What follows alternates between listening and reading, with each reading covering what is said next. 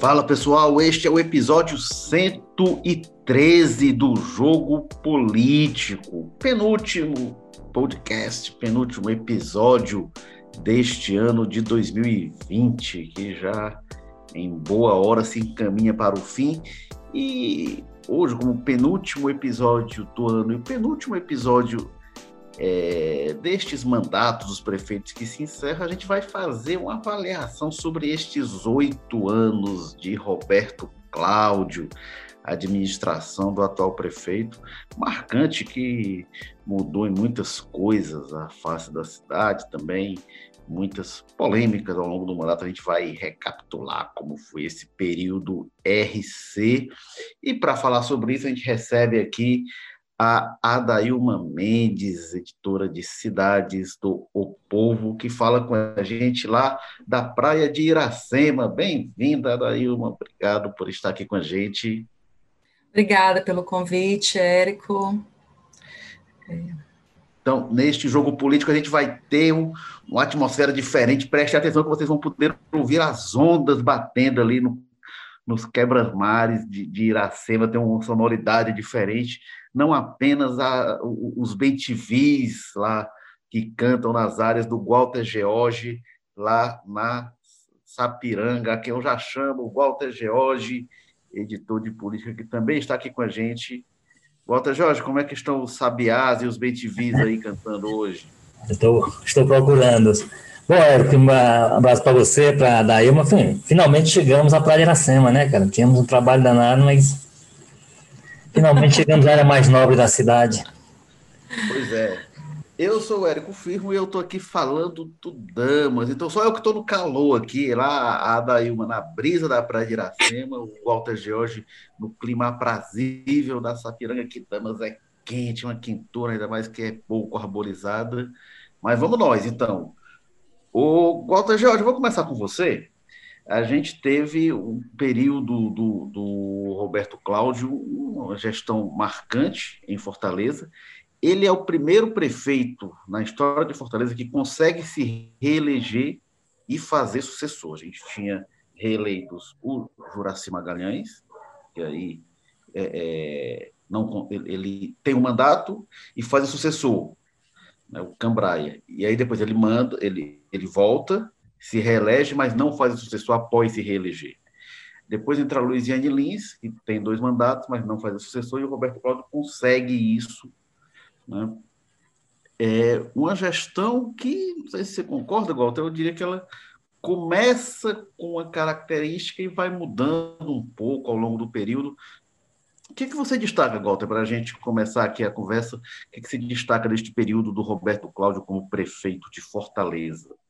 Bom, eu, eu, destacaria o seguinte: eu acho que o Roberto Cláudio, como você disse, mudou bastante ao longo dos oito anos, e ele começou como uma grande incógnita, né? Quer dizer, foi um nome tirado do bolso do colete, do grupo dos Ferreira Gomes, principalmente do então governador Cid Gomes. A gente sabe historicamente a dificuldade que tem os governos, os governadores, de conseguir penetrar, digamos assim, politicamente em Fortaleza, quer dizer, uma cidade naturalmente rebelde, historicamente rebelde, e desde sempre, né? Desde a época da, em que a revolução, a chamada revolução, o governo militar não conseguia emplacar suas indicações para prefeito de Fortaleza. Então, foi uma cidade sempre rebelde.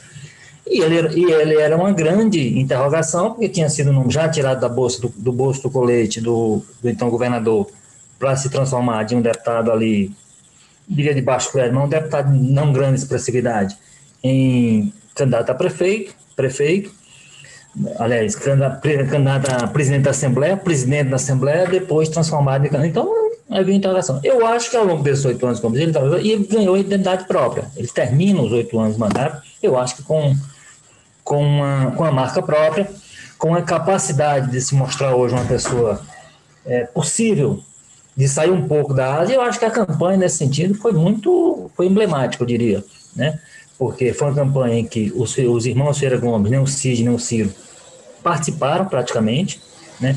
Por uma questão até estratégica, foram mantidas à distância, principalmente o Ciro, porque houve as pesquisas iniciais que indicavam que era, naquele momento, para 2020, era um aliado que, inclusive, podia tirar voto do candidato, e, e foi preciso que a candidatura do Sarto Sarto se valesse do próprio Roberto Cláudio, de ele, inclusive, assumir a frente da campanha durante o período da, da, da em que o, o Sarto esteve cometido lá pela, pela Covid, né? É, quem assumiu a, a, frente da campanha, quem deu a cara à campanha, foi o prefeito Roberto Cláudio, né? durante aqueles 15 dias em que ele foi praticamente o candidato, não foi o Cid que assumiu, não foi o Elcio Carovias, não foi foi o próprio prefeito. O que indica que ele já tinha essa personalidade própria que ele conseguiu adquirir. Eu acho que tem algumas marcas, digamos assim, de gestor, de administração. E a gestão aqui, no, do ponto de vista do equilíbrio financeiro, aqui, mantém uma, algo que vinha, consta que vinha sendo feito. Inclusive, ele pegou, a, vamos lembrar que ele pegou a, a prefeitura de oposição, né, era da Luiziane Lins, por oito anos da Luiziane Lins, que ele não, ele não é uma continuação no sentido, por exemplo, que o Camilo é do governo do Estado, né, de oito anos do CID. Então, eu acho que ele sai politicamente, do ponto de vista político, ele sai com essa cara própria, com o nome próprio, revertendo essa situação, não diria revertendo assim, mas, digamos assim, é, saindo dessa situação de incógnita. Né? Ninguém sabia. Ele não tinha experiência de gestão, ele nunca tinha sido secretário de nada, ele nunca tinha, não, tinha, não tinha o que demonstrar antes de ser prefeito, antes de ser transformado em candidato a prefeito e depois em prefeito. E eu acho que ele, nesse sentido, no sentido político da palavra, porque a gente vai conversar também um pouquinho do ponto de vista do Roberto Cláudio, é, do que qual é o futuro que espera dele, que é está projetado e que está projetado dito inclusive pelo grupo ao qual ele pertence politicamente, que ele seria o próximo nome que o grupo gostaria de emplacar como governador.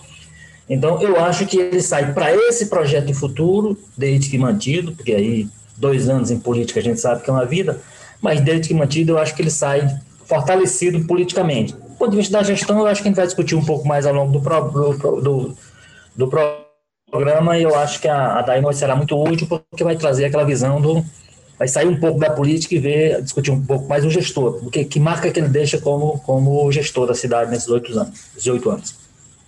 Não, pois é, porque a Dailma, a gente, eu e o Walter, a gente, e o Carlos Maza, que hoje não está aqui com a gente, o Carlos Maza hoje foi trabalhar, né, tá lá na Assembleia Legislativa, e nós três, a gente fala muito da futrica, da confusão, da intriga, uhum. mas por isso a gente queria trazer alguém aqui, aí por isso você foi convidado, para alguém trazer conteúdo realmente, para a gente entrar na coisa que toca a vida das pessoas, para não ficar só. Não, mas vocês estão fazendo conteúdo, pelo amor de Deus. caiada que a gente fica. E na gestão Roberto Cláudio aí tem muita coisa para falar, né? não sei por onde você queria começar, porque tem uma face que é muito visível, e essa eu considero positiva de Fortaleza, que é na mobilidade urbana. Uhum. É, a gente tem na educação, o Roberto Cláudio entra, fortalece a votação ruim nos indicadores de educação, ainda não está assim no melhor dos mundos. O Fortaleza não está no mesmo patamar que o Estado, por exemplo, está. Né? Mas melhorou bastante. Na saúde teve muito investimento, veio aí o JF2 sendo gradualmente inaugurado, vem essa pandemia. Na saúde eu acho que é um ponto importante, aí outras questões de habitação, enfim. Não sei, o que, que, é que você destacaria para a gente começar assim, da gestão Roberto Cláudio no que tocou a cara de Fortaleza, no que mudou. O Roberto Cláudio, ele, ele buscou na propaganda dele, inclusive, muito essa feição de tocador de obras, né? O que, é que você acha que ele mudou na face de Fortaleza nesses oito anos que você destacaria para o bem ou para o é... mal? Érico, assim, muito, muito claramente, né, na questão da mobilidade, a gente teve um reconhecimento local, nacional e até internacional, né, a cidade, ela passou a ser referência, e muito por conta das ciclovias, né, e, e por mais que a gente tenha aí, tem pontos a serem melhorados, uma expansão mais para a periferia, uma adequação de como usar melhor essas vias, e até algumas pessoas já comentam de, das condições que algumas vias já estão, né, a necessidade de uma manutenção maior, mas é muito claro essa mudança mesmo de, de hábitos, né, essa possibilidade a mais de como transitar na cidade. E também com, com a organização de passeios de fim de semana, né, tem um, uma, uma mudança aí muito clara que vem da gestão dele de tentar que a população incorpore uma cultura diferente, né? em que busca-se a questão da, de usar o, o meio bicicleta como utilidade, mas também como lazer, né? Talvez assim, incentivando o lazer para que isso passe a ser um teste até para a população e se adaptando e vendo o que, é que pode é, mudar nessa questão de não ir para o carro particular, que é a pior opção, né? E nem para o transporte público, e talvez optar pela bicicleta, que é mais amigável com o meio ambiente, né? Para além disso, assim, a gente teve grandes obras ainda, ainda temos, né? Aí finalizando essa obra da, da Beira-Mar, é, não, não tem como ignorar que é de um impacto grande, com toda a polêmica que ela já trouxe também, e ainda em, em fase de obras, né, mas acho que é uma marca que fica bem forte mesmo dessa gestão. E com avenidas, né, com, com passeios sendo criados, tem um outro ponto que também é interessante, houve uma abertura para para a população e grupos e ONGs participarem com projetos né, em que foi abraçado em alguns casos, como de exemplo, né, tentando trazer um pouco a, a comunidade mais para essa discussão desses espaços com mais lazer, redução de transporte de, de carros e de carros, ônibus, o que seja, os motores, né, para ter mais espaço para pedestres, a circulação de bicicleta e ser mais possível né, a, a convivência nas calçadas e nas vias de, de Fortaleza.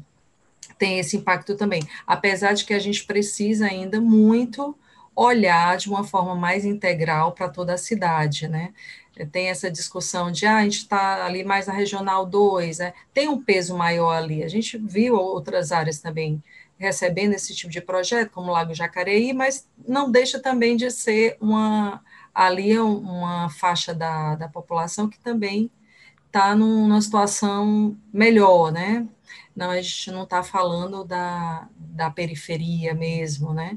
E, e, eu acho que as areninhas aí é um projeto que até a própria campanha, né? Quem os, os opositores mesmo é, colocavam, né, que realmente era uma grande ideia de trazer esses espaços e teve uma expansão, abertura para o jovem, apesar da discussão da violência e de que o, o tráfico muitas vezes tenta ditar as ordens nesses, nesses locais, né? Mas a iniciativa de se abrir isso e tentar engajar o jovem para aquilo ali é, sem dúvida, um passo importante né, para se tentar avançar nessa, nessa seara também da, da juventude, um casamento bom com a educação, com esses espaços. Né?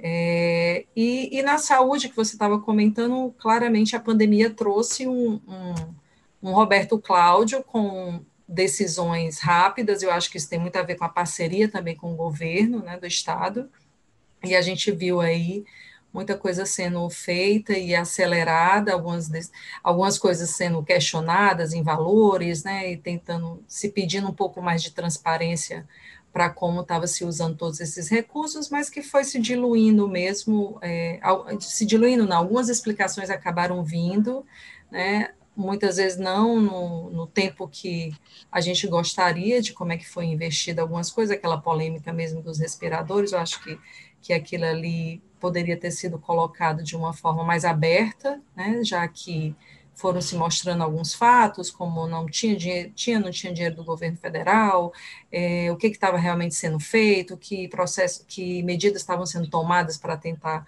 rever né, aquele investimento com, com a empresa que na verdade era fantasma.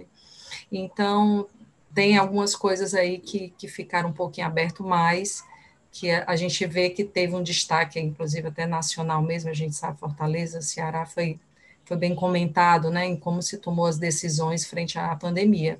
E aí eu acho que tem um lado que, que, não, que não deu certo, né, que ficou o prefeito Mar, né, que foi do meio ambiente.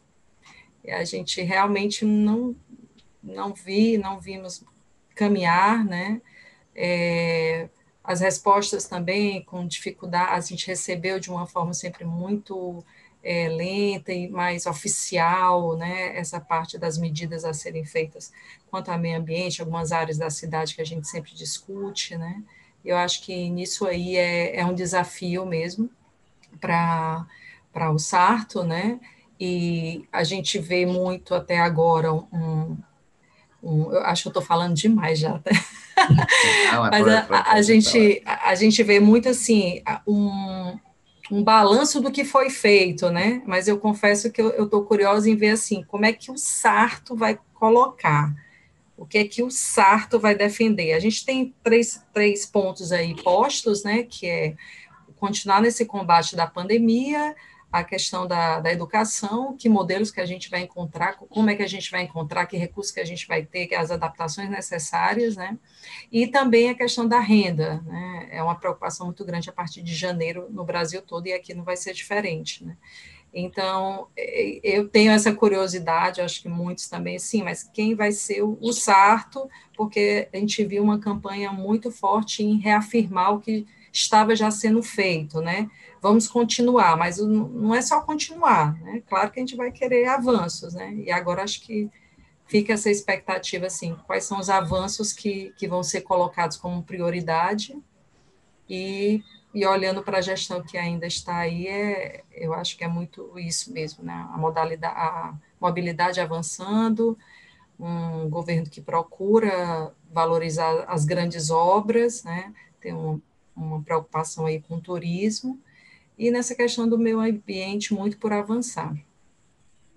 É, nesse ponto do meio ambiente, realmente foi desde o primeiro momento da gestão Roberto Cláudio, isso foi muito problemático.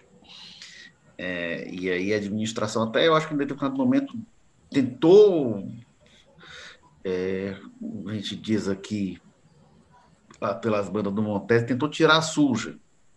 Mas eu acho que não conseguiu ter uma marca realmente forte nessa área. Tem a questão, tem uma questão que é no campo do urbanismo, né, que é autorização de, de obras, de funcionamento, enfim. Nisso havia uma reclamação muito grande de empresários e isso se acelerou. É, mas realmente, principalmente quando na questão dos cortes de árvore, uma coisa que se discutia lá atrás, em 2013, quando vai ter um empreendimento se corta a árvore, diz, não, vai plantar 10 vezes, 50 vezes, mil vezes mais árvores. E o que a gente viu é que muitas vezes essas árvores que são plantadas quando você tem uma árvore já adulta, às vezes com décadas de existência, já consolidada. Quando planta uma nova árvore, você pode plantar 30, que não substitui naquele momento. E a gente tem várias avenidas novas de Fortaleza com pequenas árvores, que às vezes são, são uns gravetos ali que dificilmente vão vingar, e se vingarem, vão levar décadas para é, é, é, tanto trazerem a sombra que as outras traziam, é, é, no caso das frutíferas, trazerem frutos, é, a vida que, que acaba se constituindo ali em torno das árvores. Então, realmente a gente conseguiu ver no, no, nos anos seguintes àqueles debates iniciais que essa substituição, ah, a gente vai plantar aqui um monte de muda, uma coisa é o indivíduo adulto, outra coisa é realmente a muda. E eu vejo muito na, na praça é, é ali da Praia do Futuro, a praça do Helder Câmara, que é, demorou muito para aquela praça ficar pronta, desde a gestão Luiziane Lins, e quando ficou pronta, ela é uma praça ainda muito pouco usada. E um dos fatores que eu atribuo é o fato dela ser pouquíssimo arborizada, já se botou árvore, botou mais árvore, e as árvores não vingam, porque a, a, dali para ter sombra naquela, naquela praça ali, de árvore nova, bote tempo, viu? Vai vai levar ainda é um bom pedaço. Agora, Walter Jorge, eu queria falar sobre, pegando esse ponto do meio ambiente, porque eu entendo que teve uma guinada na gestão Roberto Cláudio. Não sei se vocês vão concordar. É o seguinte: o Roberto Cláudio entra, ninguém sabia muito bem o que, que era, qual vai ser a dele, e aí é, chega com aquela grande polêmica dos viadutos do Cocó. Por que, que fizeram aquele viaduto daquele jeito no Cocó? Porque o projeto estava pronto, estava licitado da gestão Juraci Magalhães. O Roberto Cláudio queria correr com que fosse mais rápido. Se fosse fazer outro projeto, outra licitação, ia ser muito tempo. Talvez não tivesse feito até hoje, mas havia o um entendimento, e há o um entendimento de gente que trabalha com mobilidade da gestão Roberto Cláudio, que acha que aquilo ali não era o melhor, mas ali era, era o que estava à mão e resolveram fazer daquela forma. Inclusive, eu questionei pessoas que trabalham com mobilidade da gestão Roberto Cláudio e, e, e que senhoraram do setor, eu perguntei sobre aquilo ali, disseram, olha, eu não quero falar muito daquilo ali, porque aquilo ali foi antes da gente entrar, foi feito de outra forma.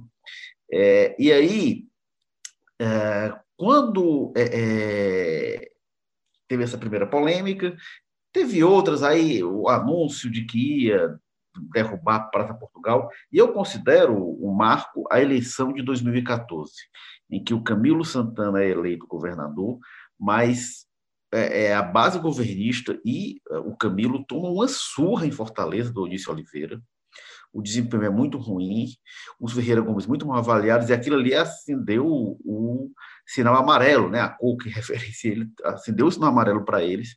Houve conversas internas, o que é está acontecendo com o gestor Roberto Cláudio, e eu vejo a partir dali uma guinada que dentro da administração muito se fala, não, ali foi os resultados da gestão Roberto Cláudio que começaram a sair, mas a gente, a partir dali, teve um Roberto Cláudio menos batendo de frente com as coisas e fazer por cima de pau e pedra, menos Ciro Gomes e menos Cid Gomes, inclusive, em dado momento, e mais conciliador, e a Praça Portugal é um símbolo disso, inclusive, quando ele diz, não, peraí, vamos ver aqui um, uma mediação, ver um projeto é, é, que a gente consiga ter uma intervenção que transforme o espaço, mas que não destrua necessariamente a praça.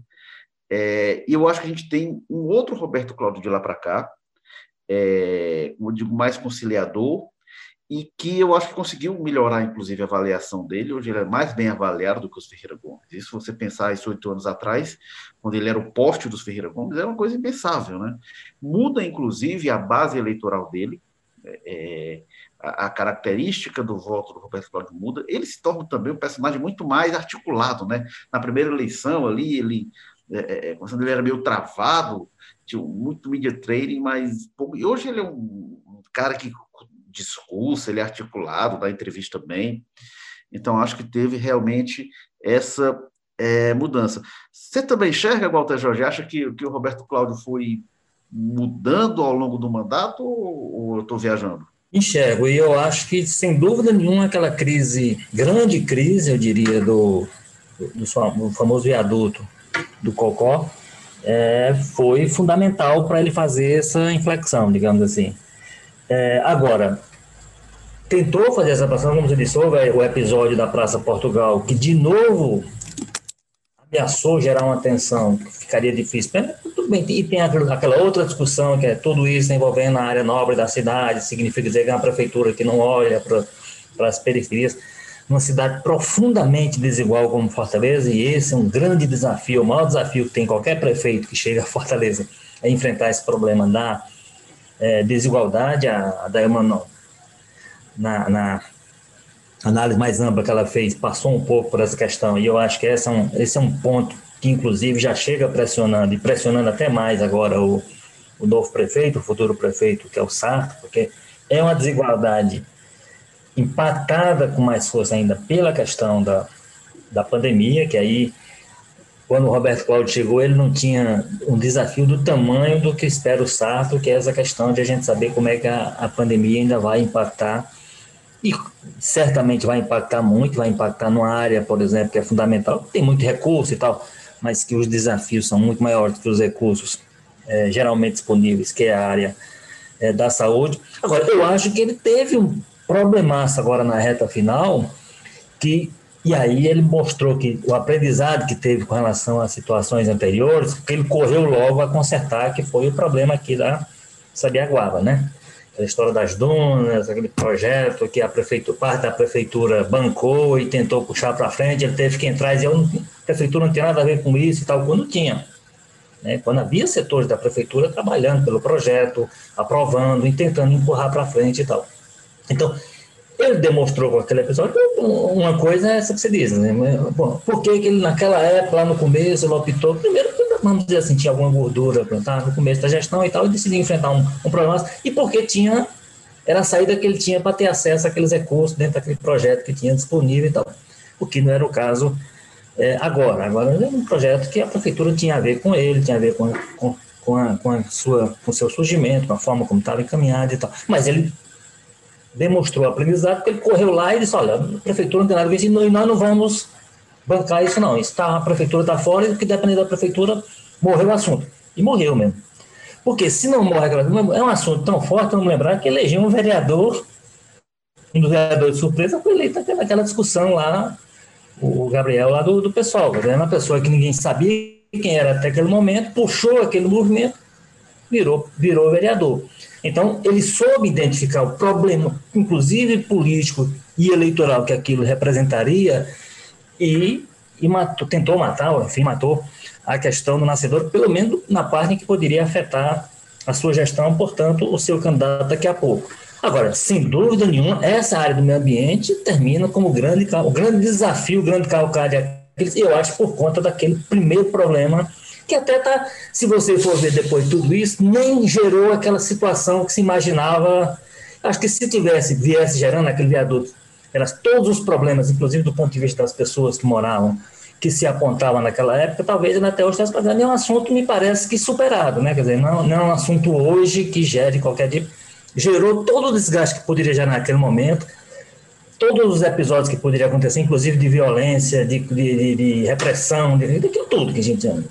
E, portanto, de desgaste político para o gestor. Agora, a área, a área, esse setor do meio ambiente, como é, para o geral, eu acho, do, do, dos administradores públicos, principalmente municipais, é, do Brasil. Mas eu acho que no caso de Fortaleza é um setor claramente em que o prefeito não conseguiu sair de uma agenda negativa. Ele evitou as agendas negativas quando pôde. Ele tentava criar uma situação que via que não dava para ir, como aconteceu na Praça Portugal e aconteceu com o, no, nesse caso da Sabiaguá, principalmente, né? Então, eu, mas eu acho que é sem dúvida o setor onde ele, onde ele deixa ele deixa um saldo é, negativo, em, negativo no sentido, assim, foi uma área que deu mais problema a ele ao longo desses oito anos de gestão. O, o Walter, mas sabe o que é interessante, inclusive, quando fala da questão da Praça Portugal? Tinha ali uma, uma, característica naquele momento, quando a prefeitura decidiu não ia fazer aquela obra, e isso é uma coisa que é verdade, a prefeitura se apressentou e disse o seguinte, olha, não está mudando por causa da pressão, não, a gente está mudando porque teve a questão do financiamento que estava previsto e não vai ser da mesma forma, então vamos fazer um projeto mais barato. É, mas Teve isso, sim, mas obviamente que todas as críticas, os protestos pesaram também para que, que não fosse adiante o projeto original. Mas havia uma preocupação, que é uma coisa quando a gente olha para os governos Ciro, Cid, de dizer a gente não está recuando não, viu? Não está recuando coisa nenhuma não. E quando a gente vê a evolução do, do governo Roberto Cláudio, da, do Roberto Cláudio como gestor e vendo também o governo Camilo, eu acho que hoje eles não tem nenhum problema de dizer, não, gente, olha, a gente conversou aqui e decidiu ir por um outro caminho, que eu acho que, inclusive, isso é uma coisa muito mais é, é, é correta do ponto de vista do, do, governar. Você dizer, olha, tinha um plano, mas a gente conversou com a sociedade e a gente vai por outro caminho. Isso me lembra muito, sempre uma entrevista que eu fiz com o Ladislau Doubo, estudioso da questão das cidades, e ele dizia o seguinte: o que as cidades precisam não é de um super gestor, um super prefeito que tenha todas as respostas, um gênio que sabe tudo da cabeça dele. O mais importante é ter alguém que saiba articular e dialogar com diferentes interesses e buscar soluções conjuntamente. Isso que é um bom governante, não é pessoa, um gênio, não, tudo aqui na minha cabeça vai sair. E acho que é, é, é claramente uma transição do, do que era o estilo Ciro Cid para o que é o, o, estilo hoje Roberto Cláudio é, Camilo. Agora, Adailma, eu queria aprofundar uma questão que, que o Walter tocou também, que eu acho que ficou muito marcada na gestão Roberto Cláudio, que é essa questão na periferia. Eu lembro no dia da posse do Roberto Cláudio, ele dizendo: nosso objetivo é derrubar o muro que separa os pobres dos ricos em Fortaleza. Obviamente, esse foi um objetivo que não foi alcançado. Eu acho que era uma meta ambiciosa a gente imaginar que em uma gestão seria alcançado isso. O Sarto fala que quer dar continuidade a essa busca. É, alguns indicadores mostram um avanço, eu acho um avanço tímido. É, o, o, que o Zé diz, o, o que o diz hoje, né, que o, o, Roberto, o Roberto Cláudio implodiu, né, e agora ele vai ele vai consolidar. Vai tirar, o, tirar os destroços. Removeu, é, é, eu acho que o avanço foi tímido, né, quando você pensa uma coisa que é uma prioridade um apresentar uhum. um discurso de campanha, eu acho que se avançou pouco. Teve obra da, da prefeitura, como você falou, teve obra muito ponto da cidade. Agora, quando a gente vê, por exemplo, bicicleta, tá chegando na periferia, mas olha depois de quanto tempo, né? Quanto se viu das bicicletinhas para ir começar a chegar em pontos da periferia. Uhum. É, qual a avaliação que você faz disso, Adailma, assim, da, da, da, gestão ser capaz de olhar para a cidade como um todo? É, é, é, essa visão do Roberto Cláudio como prefeito que priorizou ali Aldeota, Meireles, ela procede até que ponto? É, é, essa parte da, das obras, né, é, realmente a gente vê um impacto muito grande mais na, nas áreas nobres, né, mas muitos postos de saúde realmente foram, que foram abertos e reformados, entregues, foi na periferia. Né, isso aí teve um, um, olhar diferente mesmo. Tem a questão das areninhas, porque são bem pulverizadas também, né? Agora, eu acho que o, o grande pulo aí que, que a gente esperou, se ainda aconteceria nesse mandato, mas acho que, que a pandemia nem deixou ninguém respirar e pensar desse lado, né? O Plano Fortaleza 2040 é algo que, que foi colocado né, como um grande orientador aí, principalmente para conversar com essa periferia. Um trabalho né, em que, inclusive, o pai do governador é, esteve ali sempre acompanhando, né, e em que se conversou com muitos líderes das comunidades, né? Então, assim, para mim, eu esperava muito que aquilo, que aquilo ali passasse a ser a, a cartilha do como é que a gente vai lidar de frente, com detalhes e com minúcia, nessas necessidades da periferia e tentar trazer um, um olhar bem, nem igualitário, né, mas assim, um olhar particular para cada área, que realmente requer ainda muitas mudanças, né, investimento e, e um trabalho aí grande do poder público. Mas a gente não conseguiu, a gente não conseguiu né, sair ali do, daquele papel do, de livros que foram montados até com, inclusive com a reestruturação da cidade de uma outra forma, né, ampliando o número de, de regionais, né? Então tudo isso eu via como um ensaio mesmo, não só um ensaio, né, que eu também estaria sendo um pouco leviana, mas assim, um estudo mesmo que estava sendo construído de uma forma sólida para se partir para algumas ações bem direcionadas e, e, outra, ouvindo o que aquela comunidade está tá dizendo e que precisa, né? Então, eu acho que isso aí agora é o que vai ter que, espero que não fique, que não que seja continuado, né, o, o, o olhar para esse plano e efetivado mesmo, e trabalhado a partir dele, por conta dessa dessa participação que foi colocada da comunidade na construção desse plano como um todo. Né? Então, assim, na saúde eu acho que se olhou mais, se foi mais, se pensou mais nas melhorias, né, nesses, em locais da periferia. Na mobilidade ainda, ainda tem muito que se fazer, porque também tem que lembrar de uma coisa.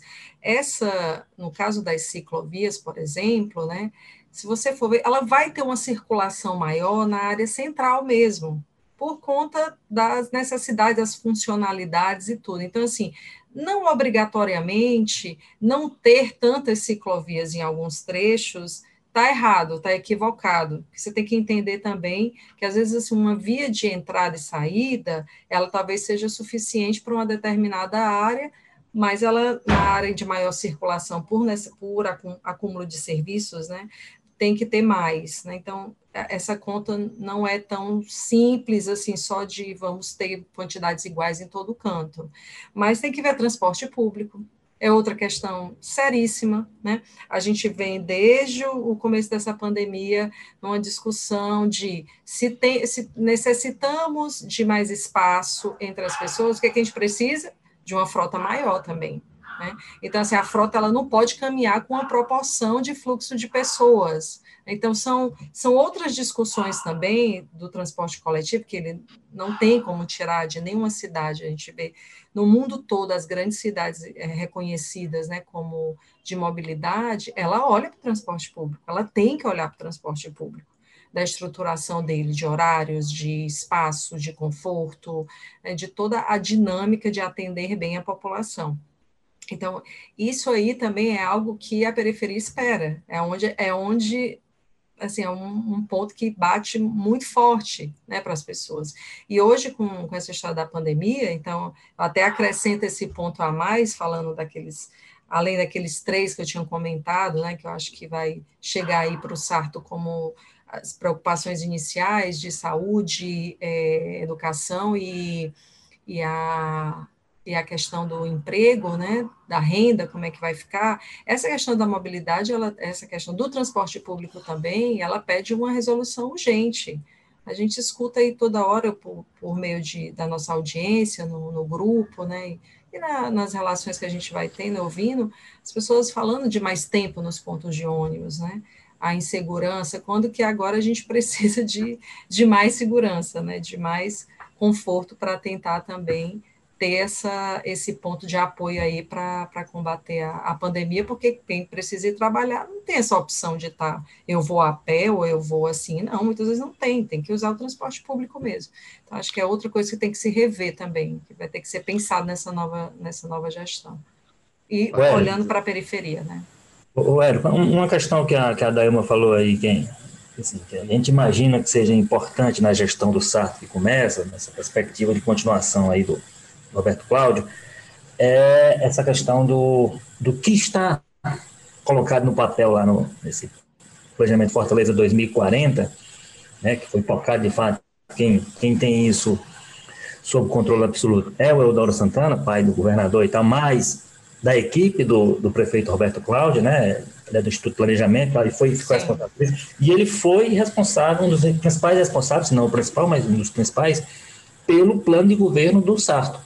Então, o que se imagina é que ele tem aproveitado muito do que está no papel naquela é, de discussão, de teoria, mas assim, discutindo como é que você faz isso a partir de uma cidade real que existe hoje, que tem demandas assim para ontem. É uma cidade que tem algumas soluções que ela pede, principalmente nessas áreas mais desassistidas, que a gente convive com aquele outro problema que a gente sabe que não é um fenômeno cearense, mas ele é muito forte no Ceará, que é o tal do problema das facções, que apareceu inclusive nas, nas na, na campanha eleitoral muito fortemente, né?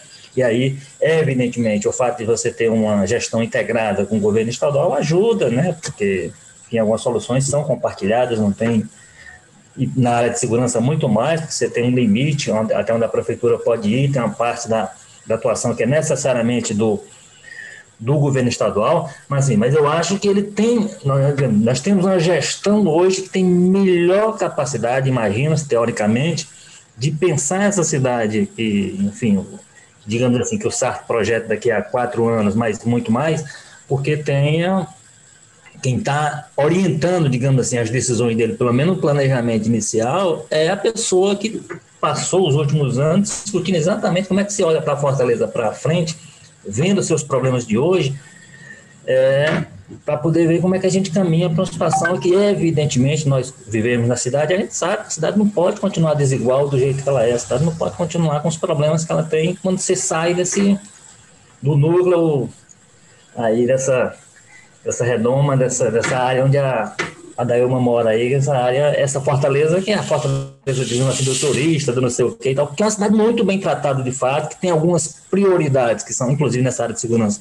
que são muito focadas nisso, porque tem que ser, né, é o cartão postal da cidade, que é uma cidade turística também, que precisa, vive muito da sua imagem, mas tem esse, esse pessoal afastado, que aí eu imagino, acho que a Dailma tem razão, tem, tem muita ação da prefeitura que foi focada mesmo nessas áreas, posto de saúde, essas coisas, que só quem sabe o quanto isso foi importante para elas, quem está lá vivendo a diferença que faz um posto de saúde numa área dessa mais, mais afastada, mas convivendo ao mesmo tempo com esses problemas de segurança que aí tira, digamos assim, a autonomia das pessoas em relação a determinadas situações, tira a autonomia até da prefeitura em alguns aspectos, né, até dos gestores, até dos administradores públicos.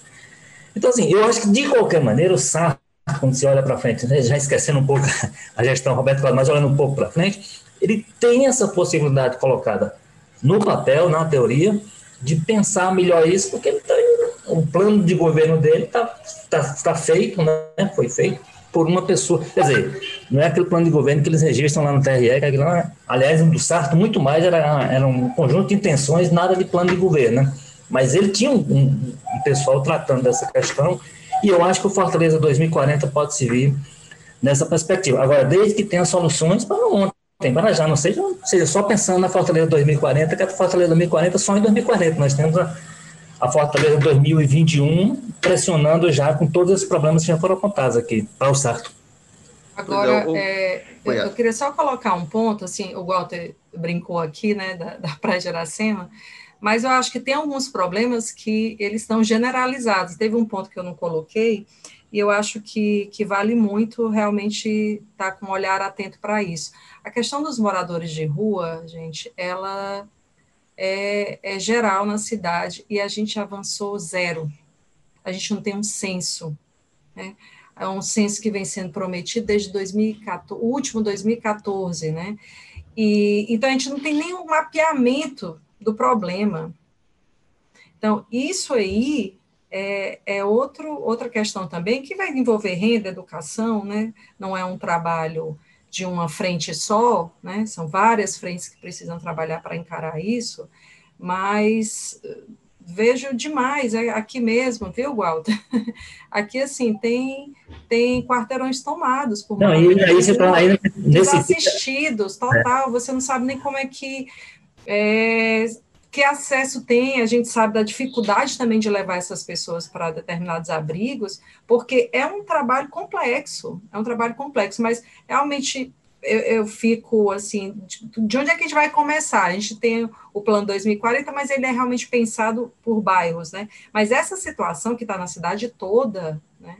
É, é outra questão aí também que, que precisa ser vista urgentemente, é dessas medidas urgentes que você estava colocando. O, o, você comentar alguma coisa? Que não, não, é só dizer que, na, só complementando, que esse problema que a Daí uma ponta, do, por exemplo, dos moradores de rua, numa área como essa, que a gente estava brincando, mas uma área que é o portão, cartão postal da cidade, se torna um problema ainda, ainda maior e mais agressivo do que em outras áreas da cidade. Exato? Por exemplo, naquela área dos hotéis, por exemplo, imagina a imagem que fica, né, para quem vem, vem a primeira vez para a cidade ou vem a o que é que representa ter aquele, aqueles exércitos, como a Dayuma disse, de gente sem ter para onde ir, vivendo por ali, dormindo por ali, enfim, acomodado por ali. E uma situação que se agravou bastante, por exemplo, a gente acompanhou no caso do centro da cidade durante a pandemia, uhum. e muitos estabelecimentos fechados, as pessoas dependiam dos estabelecimentos, da, da comida que sobrava, é, até para conseguir água. Então, uma população que ficou na situação realmente é, terrível é, durante a, a, pandemia, né? porque eles dependiam de um, um funcionamento da cidade que parou e que isso realmente, assim, obviamente que não, não, não são as condições em que essas pessoas deveriam viver, né? não é, as, não é, a, a, é, é era para que se viabilizar uma outra forma de vida para que eles não dependessem disso, né, das sobras de comida dos restaurantes, não é isso que, mas é a realidade, e aí quando corta isso e, e falta uma rede de assistência que, porque muitas vezes é uma população, inclusive, que não tem, a gente até já fez matérias em outros momentos sobre isso, é um pessoal que não recebe nem Bolsa Família, que não tem documentação, que não tem uma existência formal, muitas vezes, então, é, até fora dos programas de assistência social, eles estão, são situações muito delicadas, realmente, o, o, daí eu não sei se, se, inclusive, assim, tanto anunciado o censo de moradores de rua, eu não sei se nunca foi adiante, porque olha, a não ser que a percepção esteja muito falha, a minha impressão é que os números mostrariam um aumento muito grande, um agravamento muito grande da situação de, dessa população. A gente teve aí alguns anos nesse período do Roberto Cláudio. A gente, não tem, a gente não tinha indicativo ainda nem de duas mil pessoas. Assim, não, dá pra, é não dá para acreditar que, que a gente não tenha na realidade um número muito superior. Né? E a gente tem muitos problemas que coexistem, né? A gente teve vários anos de seca aí na gestão Roberto Cláudio, que vem, vem o pessoal do interior, que é, que é, que é o, o morador de rua clássico. Mas não é só isso, então a gente tem as famílias expulsas de casa por facções, a gente tem antigas e novas questões que vão se unindo. Realmente é uma boa questão para o prefeito, é, é, novo prefeito, futuro prefeito Sarto, se debruçar. Agora, Walter Jorge, está só com questão fácil, não é ficar só nessa moleza, não. A gente tem aí o Roberto Cláudio substituindo a Luiziane depois de oito anos da Luiziane Lins. O que é que você acha que o Roberto Cláudio foi melhor do que a Luiziane? O que é que você acha que ele foi pior? Do que a ex-prefeita? Eu vou começar pelo mais fácil que é o pior, porque eu acho que a gente já tratou um pouco disso. Eu acho que a Luiziane talvez tenha evitado divididas nessa área, porque é uma área, digamos assim, onde ela teria mais, é, mais ação política em torno dela para poder evitar essas bolas divididas, mas eu acho que no, no meio ambiente é onde fica o legado, digamos assim, problemático do Roberto Cláudio. E aí, inclusive, na comparação é, que se faz. Eu acho que o grande, a, a, a, grande, o grande diferencial que o Roberto Cláudio consegue, consegue estabelecer é mesmo nessa área, na coragem que ele teve de nessa área urbanística mesmo, nas transformações que ele fez, que a Ademo já disse, tem um reconhecimento até internacional. em alguns aspectos. Ele teve que comprar uma briga durante um durante algum momento para fazer os, os criar a, os espaços a, a ciclofaixa, as patês, né, para fazer todos esses movimentos que que é, são necessários. E ele teve que fazer, primeiramente, numa área mais nova da cidade, isso estabeleceu, tirou espaço de gente, e isso, ele pagou um preço, né?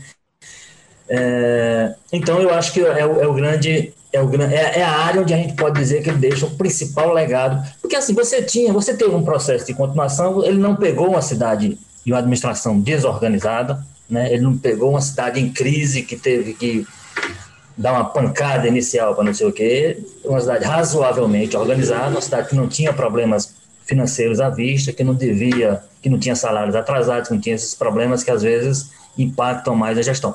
Então, eu acho que ele, dentro do que ele pegou, ele deu alguns passos atrás, porque teve, inclusive, esse grande problema, essa grande crise inicial, poderia ter sido uma, uma crise, inclusive, politicamente fatal para ele, foi aquela do.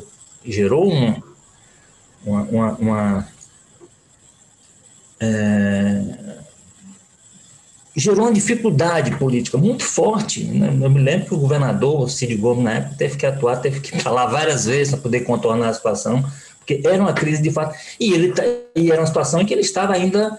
Ele hoje, como você lembrou, e tem razão, ele hoje é uma pessoa de muito mais domínio próprio, uma pessoa que tem muito mais controle sobre a situação pessoal, mas na época ele estava ainda, ainda era aquela pessoa que tinha chegado à prefeitura por uma decisão basicamente. O eleitor respaldou, mas a decisão de ser candidato foi uma decisão do CID. Né, uma decisão tomada ali por um, por um, grupo de pessoas, um grupo de cabeça que achou que ele tinha que ser o candidato, e ele foi e acabou ganhando a eleição com muita dificuldade, inclusive de um candidato, do candidato da Luiziana na época.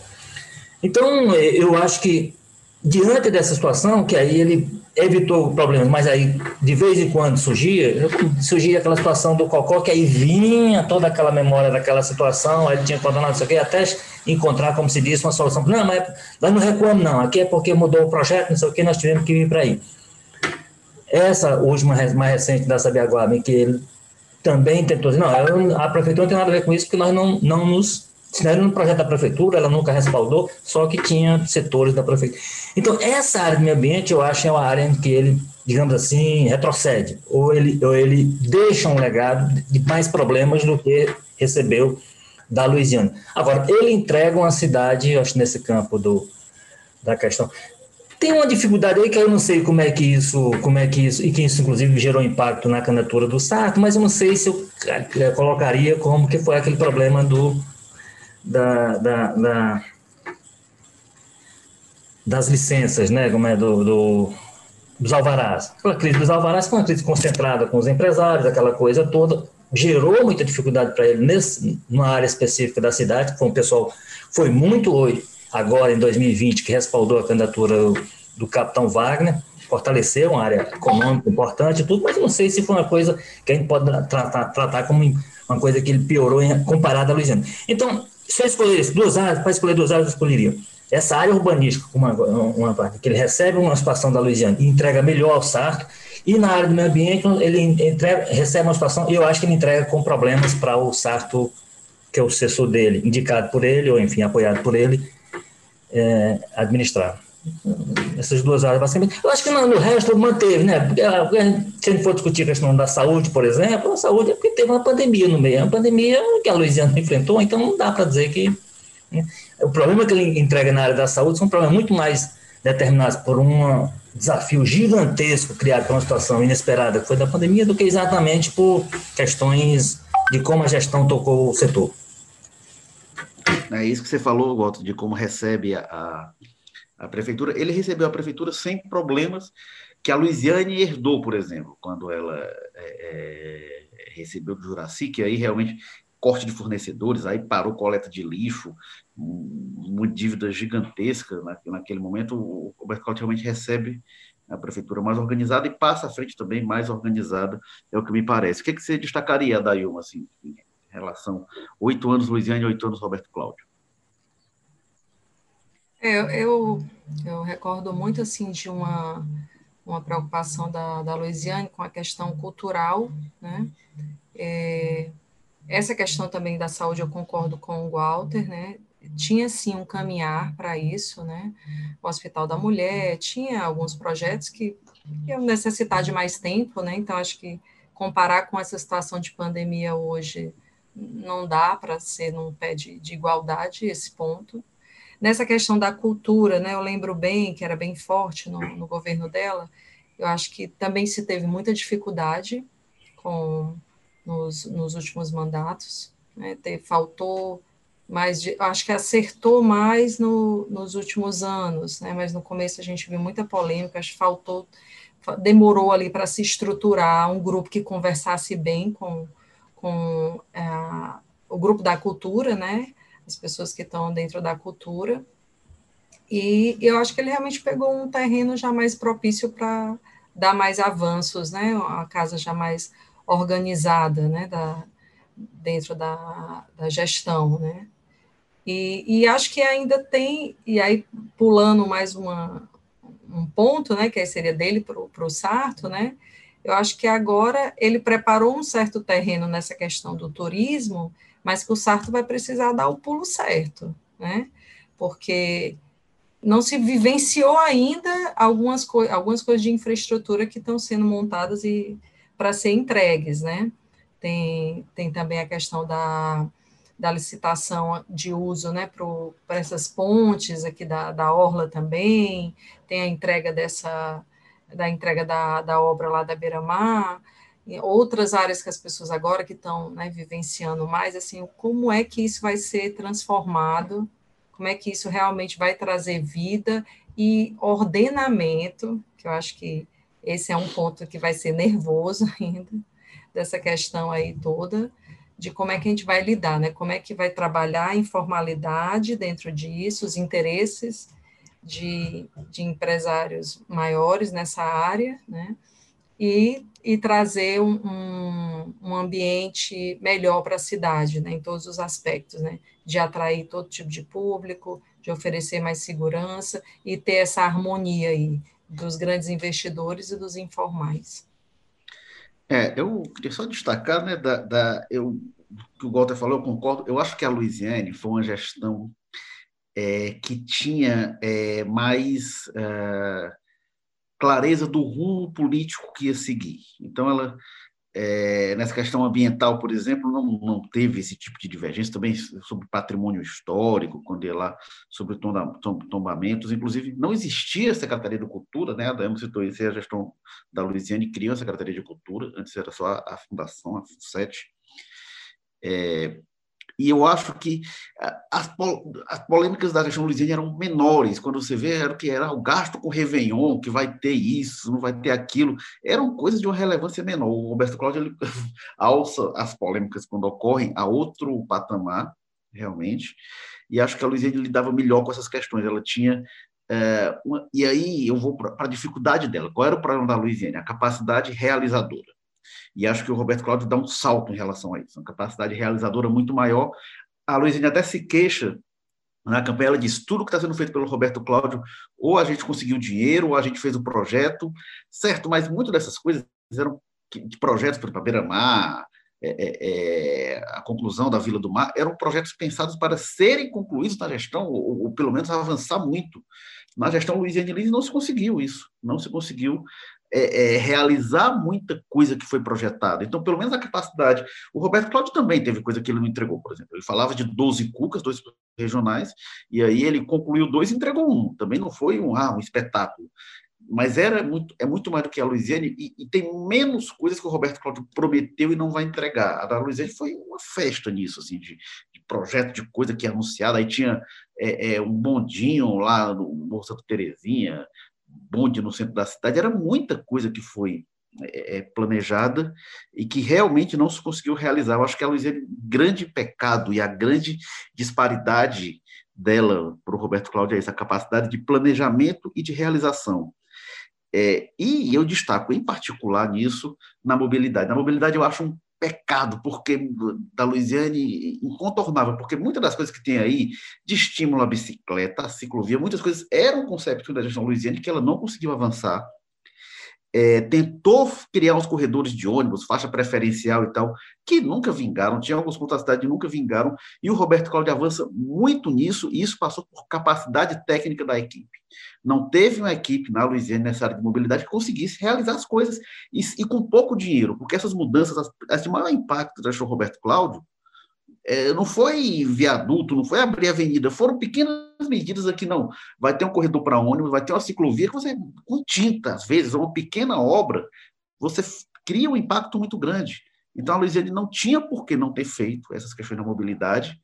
A, a concepção política era para fazer isso, a compreensão de que era esse rumo de estímulo ao, ao transporte coletivo, ao transporte não poluentes, e não foi feito porque não teve capacidade técnica na equipe para criar isso, esse eu acho um pecado da gestão Luiziane. Na educação, a Luiziane entregou muito ruim a situação, se investiu, teve lá merenda escolar, fardamento, mas a situação estava muito ruim nos indicadores, e aí acho que o Roberto Cláudio tem um avanço significativo nisso. Acho que o saldo é favorável ao Roberto Cláudio, com esses pontos, né, da estruturação da cultura que teve na gestão Luiziane, a questão do meio ambiente, é, quando a gente lembra das questões de Réveillon, da polêmica da, da, da Luiziane, comparando com o que veio com o governo Cid, né? quando a gente fala de desperdício na Louisiana, era festa de Réveillon. O governo Cid, a gente vê que terminou com um aquário que se gastaram centenas de milhões, e até hoje está uma coisa sem rumo.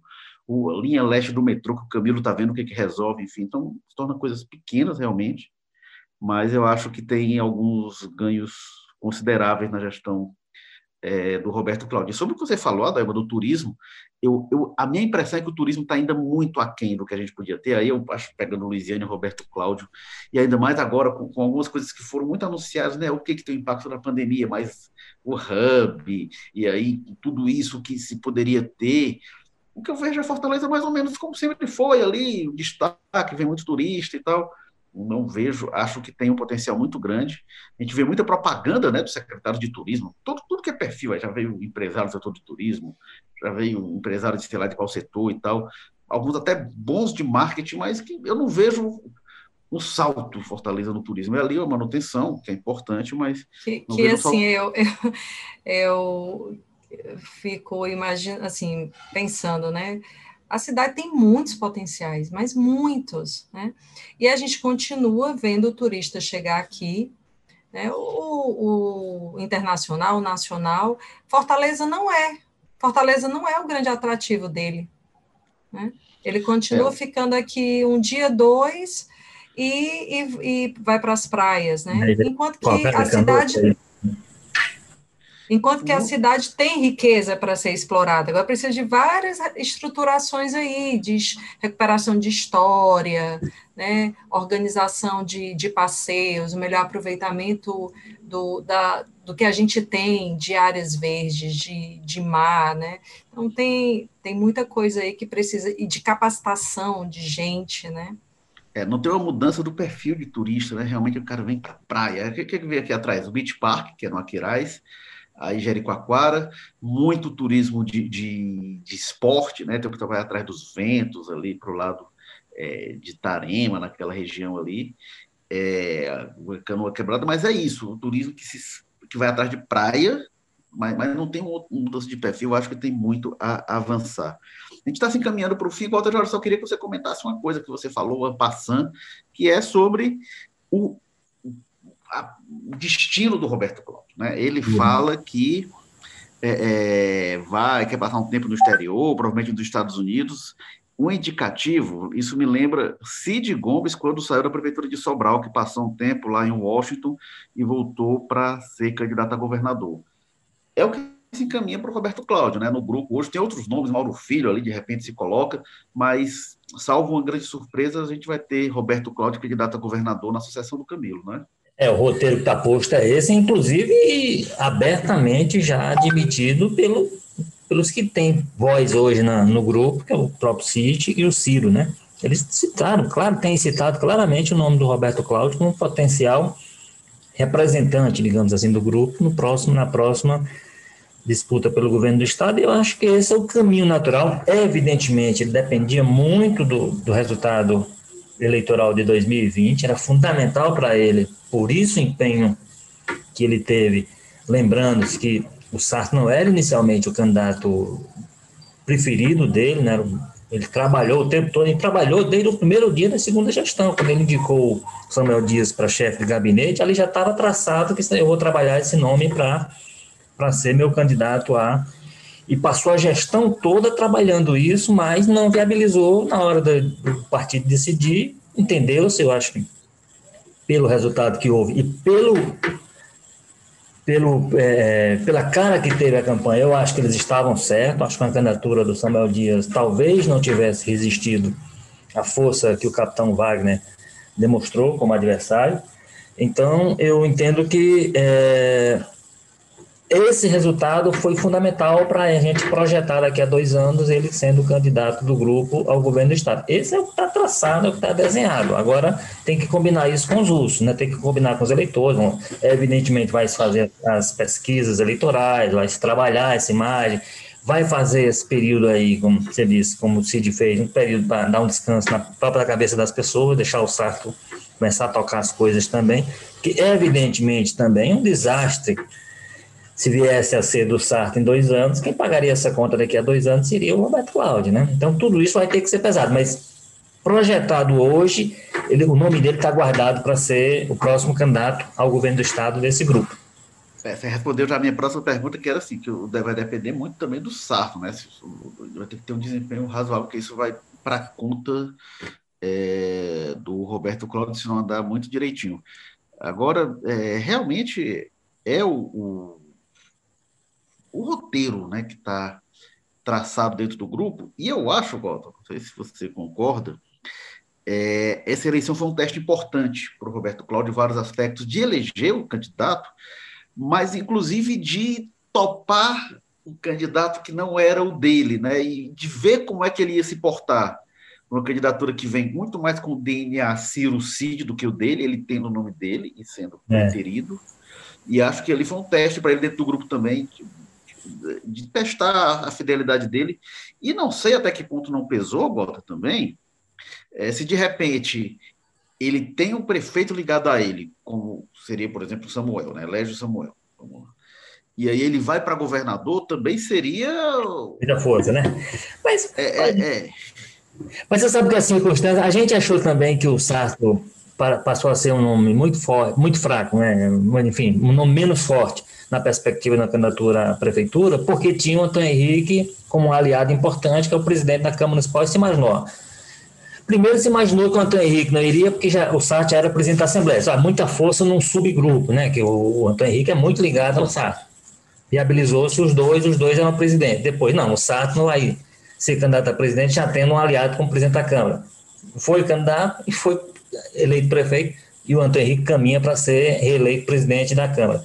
Então, essas coisas eu acho que as circunstâncias determinam muito. Então, eu acho que também aconteceria isso. Se, se de repente o, o Samuel Dias se elege e está sendo um bom prefeito, daria mais força a, a, um projeto do, do Roberto Cláudio. Agora, em política é isso aí. A, a, nem sempre um, um, mais um é igual a dois, né? Então, é, as coisas, a gente teria que ver como é que as coisas funcionariam na época para saber se isso teria sido um problema ou uma solução para ele nesse projeto de candidatura ao governo do Estado, que está traçado há alguns anos, né? Está se falando hoje, mas há dois anos atrás, há três anos, o Ciro já me disse na entrevista que eu, na verdade a pergunta era se o Ivo era o nome cogitado para a sucessão do Camilo Santana, ele disse, não, tem uma fila e quem está na frente dessa fila é o Roberto Cláudio. Ele disse há três anos, de maneira muito, muito clara, né? Adailma Mendes, suas considerações para a gente encerrar este jogo político. É, eu reforço aí o que, que tinha comentado, né? Fica essa expectativa para que essa base de grandes infraestruturas que foram entregues, estão sendo entregues, elas tragam realmente melhorias para a população, né? É, não perder, é, utilizar dessa questão de de, usar, de estar integrado com, com as comunidades para entender melhor as necessidades localizadas, né, que acaba que a cidade é muito grande, não dá para você criar um padrão para todos os cantos, então tem que ser visto mesmo, principalmente para essas necessidades da periferia, né, e que a gente possa ir avançar e, e esperar uma, uma usar uma, uma determinação aí da do que, que vai ser característico do Sarto, né? Que esses saltos que ele vem a dar sejam realmente em prol de melhorar essa base que começou com, com Roberto Cláudio também, e que possa olhar de uma forma mais geral para todas as pontas da cidade. Este foi o Jogo Político 113, com edição e produção da Mariana Vieira, o editor-chefe do Jogo Político é o nosso Tadeu Braga, que está só aqui no ponto, dando as ordens aqui na condução do programa. Editor de política, Walter George. Diretores executivos de jornalismo, Ana Nadaf e Eric Guimarães. Diretor-geral de jornalismo, Arlen Medina Neri. Obrigado a Dailma Mendes aí da Praia de Iracema. Se vocês repararam aqui, o, o, o, som das ondas, das gaivotas lá da Praia de Iracema, do vento aprazível aí. E a Dailma comentando aqui com a gente com a vista daquele marzão lindo de Iracema. Obrigado, Dailma. Obrigada. Eu não estou com a vista, não. Estou home office aqui, fechadinho no escritório. Mas obrigada pela participação aí, foi ótimo. Obrigado, Walter George, mais uma vez aí da Sapiranga. Bom, sem vista, né? Sem vista, como, você, como diz você, como é sapo, jacaré, aquelas coisas lá. é, jacaré depois da vacinação aí, né? é. E, ó, na semana que vem, um Feliz Natal para todo mundo, né? Jogo político pré-natalino. E na semana que vem a gente volta para fazer uma retrospectiva política do ano. Olha, muito assunto. Vai ser um jogo político de oito horas de duração. É. A gente vai gravar em duas partes para fazer a retrospectiva do ano. E assim o Povo Mais, a plataforma multi-streaming de jornalismo e cultura do povo, você encontra em um só lugar notícias, reportagens especiais, documentários, séries, podcasts, livros, programas ao vivo e do Povo Mais, muito mais conteúdo. Semana que vem a gente volta aqui, não para, não tem recesso, não tem nada aqui, jogo político é 24 horas, não, não 24 horas não, não vamos dar ideia, mas toda semana a gente está aí. Valeu, gente, até a próxima.